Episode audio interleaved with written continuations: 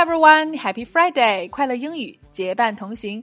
这里是每周一到周五准时与你相约的每日口语。This is Tina。让我们继续本周的话题，畅聊假期，喜迎元宵。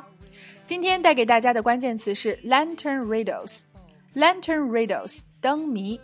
OK，首先让我们一起通过一组对话来了解猜灯谜的地道表达，然后就请大家进入今天的灯谜猜猜猜环节吧。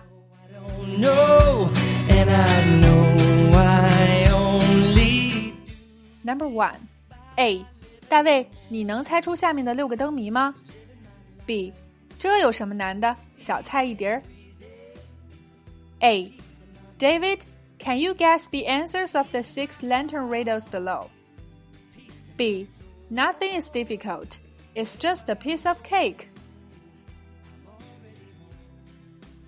A.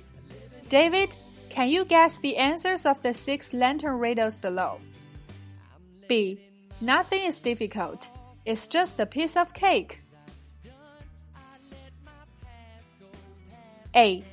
David, can you guess the answers of the six lantern riddles below? B. Nothing is difficult. It's just a piece of cake. 那今天的第二部分就是我们的六组灯谜，各位辣椒们抓紧竞猜啦！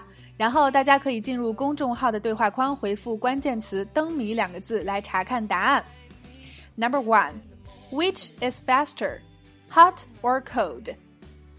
Number two, which letter is a kind of drink?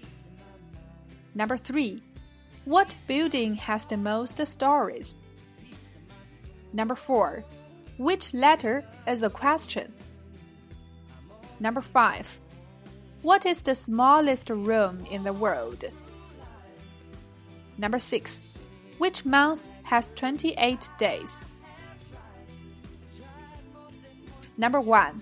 Which is faster, hot or cold? Number 2. Which letter is a kind of drink? Number 3. What building has the most stories? Number 4. Which letter is a question? Number 5. What is the smallest room in the world? Number 6. Which month has 28 days?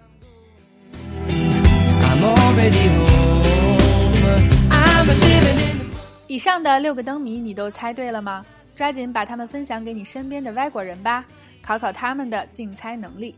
那明天就是元宵节了，Tina 在这儿也祝大家灯笼节快乐，Happy Lantern Festival。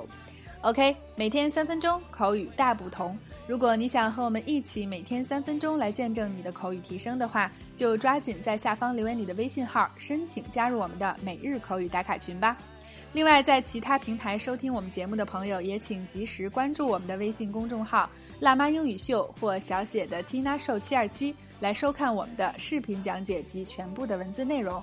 See you next week.